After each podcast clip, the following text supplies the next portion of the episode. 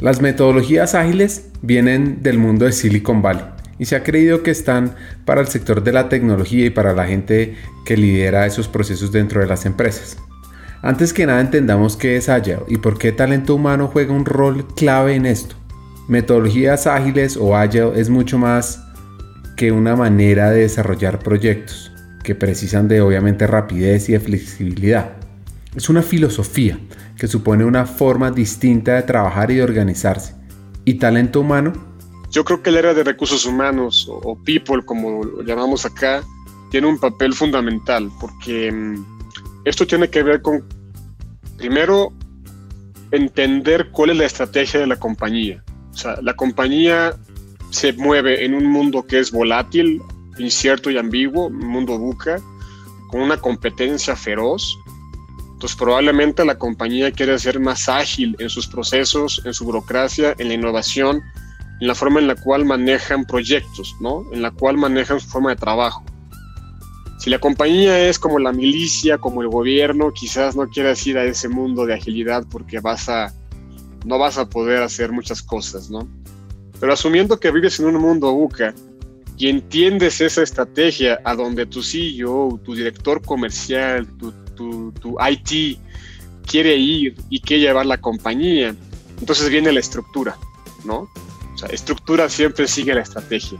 Ahí es donde el papel de recursos humanos se vuelve fundamental en entender qué estructuras de la compañía tienen que cambiar y transformarse a una forma de trabajo ágil para que la estrategia que quiere el CEO se cumpla en el mercado o dentro de la compañía. Y ahí es en donde está, Ricardo, el, punto de quiebre, porque compañías que han tenido que adoptar por necesidad el formato ágil, ¿no? Han tenido que sufrir una coyuntura en la forma de pensar de sus líderes. Y hay a quienes les gusta y a quienes no les gusta. Entonces, también vas a tener que estar dispuesto en este viaje, en este journey, a perder talento, porque ese talento no se va a querer adaptar a la nueva circunstancia de la compañía. Pero eso abre la puerta para que la compañía realmente se, se empiece a transformar, ¿no? Como cualquier buena historia, esta arranca con una pequeña epifanía, algo que nos pasó en Banza, después de haber trabajado con más de 200 compañías en América, haber formado cerca de 300.000 personas, encontramos un reto, un reto que va más allá de cómo aumentar la formación corporativa blended o virtual, que es lo que hacemos nosotros. Y nos preguntamos, más bien, cómo aumentar la humanización de las compañías de forma sistémica y acelerada. Pues buscando respuestas encontramos unos actores clave, aquellos que pueden ser la bisagra del cambio, las personas de talento humano. Sin embargo, para lograr resolver esa pregunta, necesitamos que estos actores tengan, si no más, al menos el mismo impacto, influencia y acción que los líderes de mercadeo, operaciones o finanzas. ¿Cómo lograrlo? Y aquí viene lo interesante de todo esto.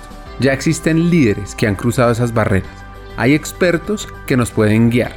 Y eso queremos ofrecerles a ustedes, los llamados hackers del talento.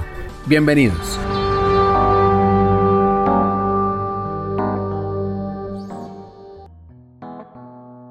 Eduardo es mexicano, Nació en Guadalajara, por lo cual es hincha de las Chivas Rayadas. Tiene dos hermanas. En esa ciudad estudió ingeniería, donde se enamoró de todo lo que tiene que ver con Six Sigma. Y luego se fue a la UNAM, a la Universidad Autónoma, donde estudió estadística. Entonces también soy, soy Chiva y soy Puma de, de corazón. Ahí estuve estudiando dos años en la Facultad de Ingeniería Industrial y de Sistemas, una maestría en investigación de operaciones, ¿no? que es una de las materias en ingeniería industrial no muy queridas, todo el mundo es como el, no les gusta ¿no? toda la parte de matemática de la ingeniería industrial. Y ahí me especialicé muchísimo en modelación matemática en, en, redes de distribución. Tuve la oportunidad de hacer una tesis con programación lineal entera mixta y simulación Monte Carlo y un montón de esas cosas eh, extrañas aplicado a una, a una compañía chilena que distribuye madera en México y en Latinoamérica para rediseñar todo su sistema de distribución logístico aplicando eh, matemáticas, ¿no? Estuve trabajando ahí en el Inter en una compañía de consultoría en cadena de suministro, pero curiosamente nunca pude ubicarme en una compañía de cadena de suministro. Al terminar la maestría y pasantía en la consultora, eh, paso a un rol de Seis Sigma como, como Black Belt para una compañía de seguridad de, de casa habitación donde tuve la oportunidad de trabajar también modelación matemática muy, muy profunda y muy dura para call centers en teoría de colas, también con programación lineal, modelación de scheduling, staffing, y también eh, hice muchísimos algoritmos de matemáticos eh, para demand planning y forecasting. Ahí eh, implementé un modelo desde cero, en aquel entonces 2000, 2010, 2009 no había una apertura de lenguajes open source como R o como Python. Entonces me tocó programar desde cero pues varios algoritmos de forecasting que hasta la fecha sigo. Luego de todo esto, Eduardo ingresa al grupo modelo a especializarse en temas de vidrio. De ahí después migré a lo que hoy es eh, Grupo Modelo, una compañía, una subsidiaria de, de la compañía que se dedica hacer botellas de vidrio, todas las botellas de la Corona, de la Victoria, se hacen ahí en las vidrieras y yo era parte del equipo de innovación de, de vidrio, entonces me tocó trabajar muchísimos temas de termodinámica, transferencia de calor en hornos de fundición, por todo mi background matemático y científico en la UNAM. Y luego viene la integración con ABI, que fue para mí un proceso súper interesante. Yo estuve trabajando seis meses en las vidrieras. Yo sabía que venía esta adquisición, esta compra, y de alguna manera tomé el riesgo de unirme a la compañía en aquel entonces y viene el CISMA con, entre Grupo Modelo y ABI y yo caigo en recursos humanos. O sea, yo, mi carrera nunca empezó en recursos humanos, yo nunca pensé en estar en recursos humanos y circunstancialmente una persona de, recursos humanos fue la que me dio la oportunidad de, de trabajar aquí, ¿no? Entonces cae en talento humano ¿Y cómo fue eso? ¿Cómo pasar de estar haciendo modelos para ser mucho más eficientes en la producción y manejo de desperdicios de botellas a estar enfocado en temas de gente? Bueno, fue súper difícil porque, vamos, la cerveza es el negocio más atractivo de una cervecería, ¿no? O sea, tú vendes cerveza, ¿no? Y en la vidriera, pues tú eres así como el hermano chiquito, el hermano que no, que no voltean a ver hasta que pasa algo con la botella de vidrio en las líneas de producción, se empiezan a tronar como palomitas, ¿no?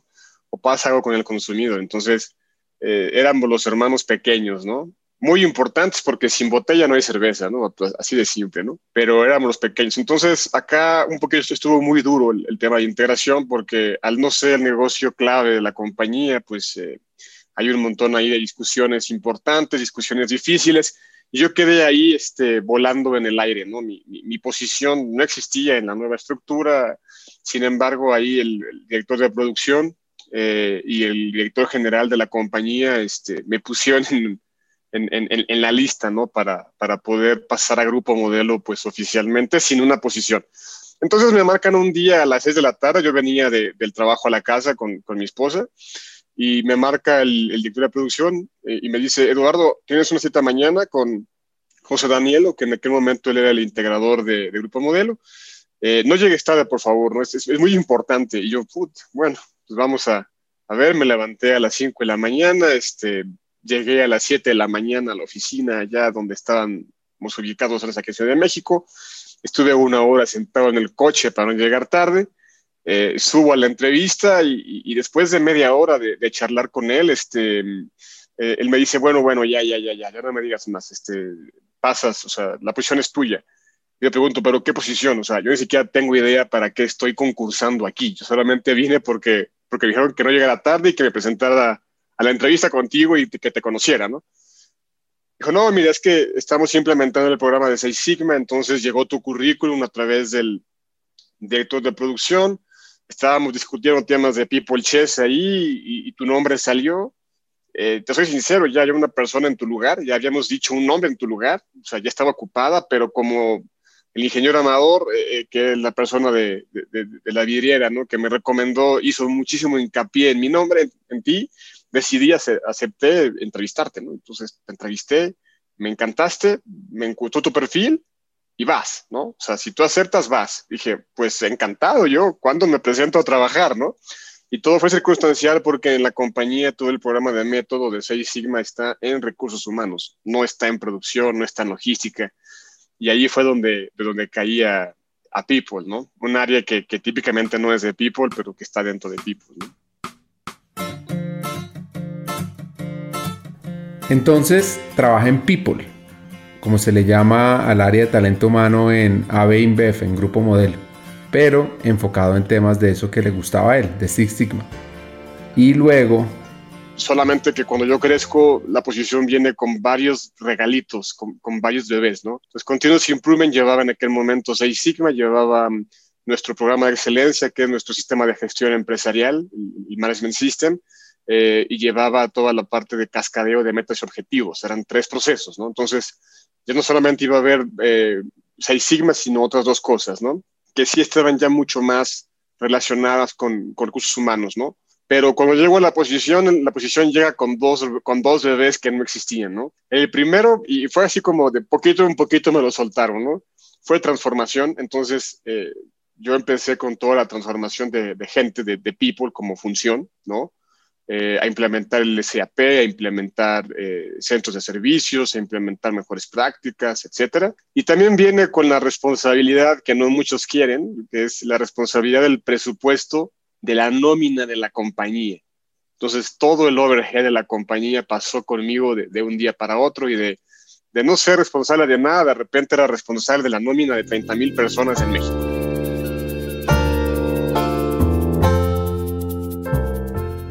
toda la nómina. 30.000 personas dependen de Eduardo.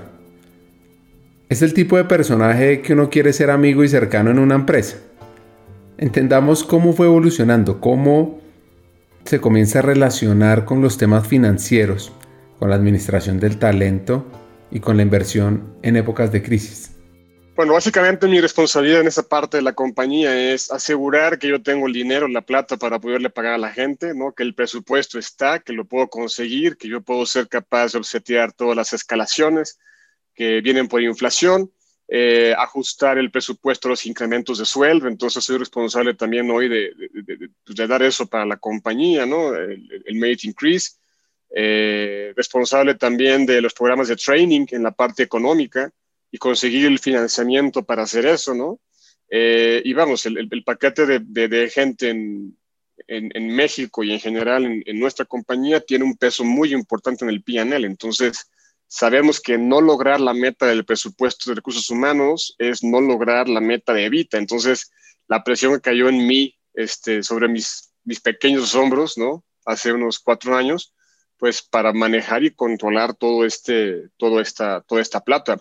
Y no solamente es un trabajo de mm, controlar recursos o controlar dinero, sino también es un trabajo de cómo hacer que el dinero trabaje a favor de la compañía, pero con la cultura de la compañía. ¿no? Entonces también me tocó empezar a implementar medidas para que la cultura de la compañía se viva. ¿no? Entonces, por ejemplo, bajo una, bajo una este, situación de crisis como la que tenemos ahora, eh, no invertir en talento no es una opción. Entonces, parte de mi trabajo es conseguir no sé de dónde el dinero para que gente con talento siga ingresando a la compañía, ¿no? No, no importa qué suceda, no importa qué pase, ¿no? Entonces, esa, esa parte es una parte difícil porque te llevas en los hombros, pues, em, eh, la estructura de la compañía, la, curva de, headcount de, las personas, ¿no? Y ahí es donde es la, la, parte de administración del recurso humano en su, en su naturaleza más primitiva, pero también más eh, más difícil, ¿sabes? Porque eh, hablar de gente es el recurso más sensible de todos. Inclusive le decimos acá el, People Package Sensitive, ¿no? Porque es súper sensible el tema. Eh, entonces, tú puedes dejar de viajar, tú puedes dejar de gastar en mantenimiento, tú puedes dejar de gastar en computadoras, pero gastar en gente es algo que para, para las personas es súper sensible porque somos la base que construye la compañía, ¿no? Entonces, esa responsabilidad cayó, cayó conmigo eh, de un día para otro y en su momento fue súper abrumador, pero después le empecé a agarrar un poco de, un poco de gusto.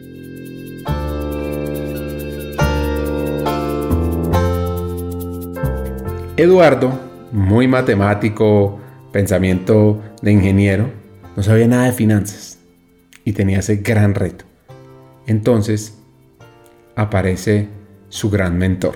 Yo no sabía nada de contabilidad, nada de finanzas. Eh, yo súper estadístico, súper matemático, eso sí. Este, y mi jefe, que en aquel momento era Emilio Fuyaondo, el, el VP de gente, que fue el CFO del Grupo Modelo, pues tuve el mejor coach. Entonces, eh, él me dijo, no, no, te, preocupes, este, yo te voy a, a, coachar. Y, y, la verdad es que sus consejos me siguen ayudando toda la vida, ¿no? Esta responsabilidad creció conmigo, con la compañía también, porque después vino Sad Miller, 2016, y tuve la oportunidad de integrar Honduras y El Salvador. Y cuando viene este merge de, zonas en, en ABI, después de la estabilización de la compañía, me tocó integrar eh, la operación de Colombia, Perú y Ecuador, y el rol se vino también conmigo, ¿no? Eso, eso no, no cambió, ¿no? Entonces, eh, fue un momento súper estresante para mí porque de repente mi responsabilidad financiera se duplicó, así, así de simple, se duplicó y eso no fue tampoco sencillo, pero reconozco ahí el, pues, el, el valor y el labor de, del, del laburo que esto representa, ¿no? Y, y, el valor que genera para la compañía, porque yo te puedo comentar que la gestión de costos acá, como en todas las compañías, es difícil, pero una cosa que no es negociable es, cultura. Entonces, no te puedes llevar el costo por la cultura, ¿no? Y ahí es donde me toca hacer un poquito la cara duda de people, ¿no? La cara, el dark side de recursos humanos, ¿no? Como, como, como, como yo le llamo. ¿no? No te puedes llevar el costo por la cultura. Repito, no te puedes llevar el costo por la cultura. ¿Cómo es esa ecuación? Aquí Eduardo nos cuenta un par de historias. No, claro que no, es, es, una ecuación difícil, ¿no? Porque es, es muy similar a, un sistema de distribución logístico, ¿no? Tú tienes que balancear costo con nivel de servicio, es exactamente lo mismo, ¿no? Pero tú sabes que lo más importante es el service level para tu cliente, entonces las compañías en lo general están dispuestas a llevarse el PNL por detrás en, en, en pro del, del, NPS del cliente, ¿no? En pro de seguir vendiendo, en pro de seguir entregando. Acá pasa exactamente lo mismo. Yo, yo no puedo, vamos, todas las compañías eh, tenemos ciertas restricciones, todas las compañías tenemos ciertos, ciertos problemas, el dinero no es infinito, ¿no? Entonces, cuando hablamos de administración de los recursos, eh, tú puedes hablar también, por ejemplo, de Lean. Entonces, Lean, me encanta la metodología Lean, el mindset Lean, porque es value added, es non-value added y es waste. Entonces, mucha parte de mi trabajo consiste en identificar el desperdicio y eliminarlo, y en minimizar lo que es el, el no valor agregado, ¿no? Para maximizar el value added. Y lo mismo pasa con las estructuras que tenemos en todas las compañías, ¿no? Entonces, siempre tenemos estructuras que no generan valor, que son un poco de grasita, que existen el por si acaso o, o, o, el por si lo necesito, ¿no? Y eso genera pues un montón de desperdicios en las estructuras de las compañías, te quita agilidad, te quita flexibilidad, eh, te genera tiempos para entregar cosas más largos, te genera mucho más burocracia, ¿no? Entonces, parte de mi trabajo consiste en, en ver ese balance entre valor y desperdicio, cómo a través de una buena gestión de cambio lo, lo, vamos administrando para transformar la compañía. Es importante porque la transformación de las compañías sucede en el momento en que tú quitas el, el waste y tú pones valor. O sea, por ejemplo, si yo quiero implementar un sistema de venta digital como el que tenemos hoy en la compañía, ¿no? En, en, el, en el, B2B, eh, tienda cerca, por ejemplo, en, que nació en Colombia, ¿no?